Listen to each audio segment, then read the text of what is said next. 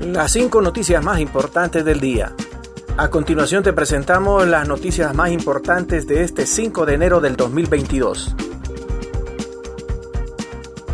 Ministerio Público logra cerca de 12 años de reclusión contra gerente de Ciudad del Ángel. En audiencia de lectura de sentencia a agentes de tribunales de la Fiscalía Especial de Protección al Consumidor y el Adulto Mayor, lograron una pena concreta de 11 años y 11 meses de prisión en contra del gerente del proyecto habitacional Ciudad del Ángel, José Santos Arias Chicas, de 77 años de edad, señalado autor responsable del delito de estafa agravada continuada en perjuicio de 53 víctimas. La audiencia se desarrolló en la sala tercera del Tribunal de Sentencias de Teucigalpa, donde el pasado 8 de septiembre del 2021 lo declararon culpable por el delito de estafa en concurso real continuada. No obstante, se modificó la figura penal a estafa agravada continuada en vista a que no se encontró dicho delito en el Código Penal vigente. Nuevo gobierno revisará el presupuesto general de la República para el 2022. Miembro de la Comisión de Transición del nuevo gobierno, Marcio Sierra, informó que una vez tomando posesión la presidenta electa Xiomara Castro, van a revisar el presupuesto general de la República aprobado para este año.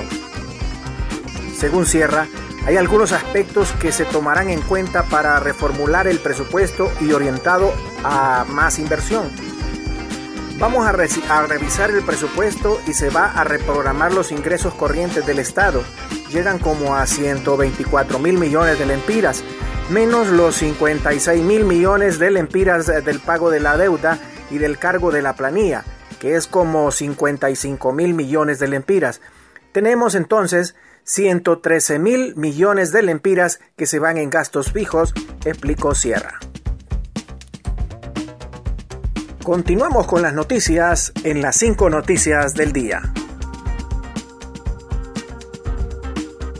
Comienzan a dar reforma al escenario para la toma de posesión de Xiomara Castro. Pintado, reparación y adecuación para iniciar con los trabajos de montaje de lo que será el escenario donde se llevará el traspaso de mando presidencial, arrancó ayer como parte de las acciones para que todo esté listo este 27 de enero, que Xiomara Castro tomará el poder en Honduras con un acto público que se realizará en el Estadio Nacional en Tegucigalpa, capital de Honduras.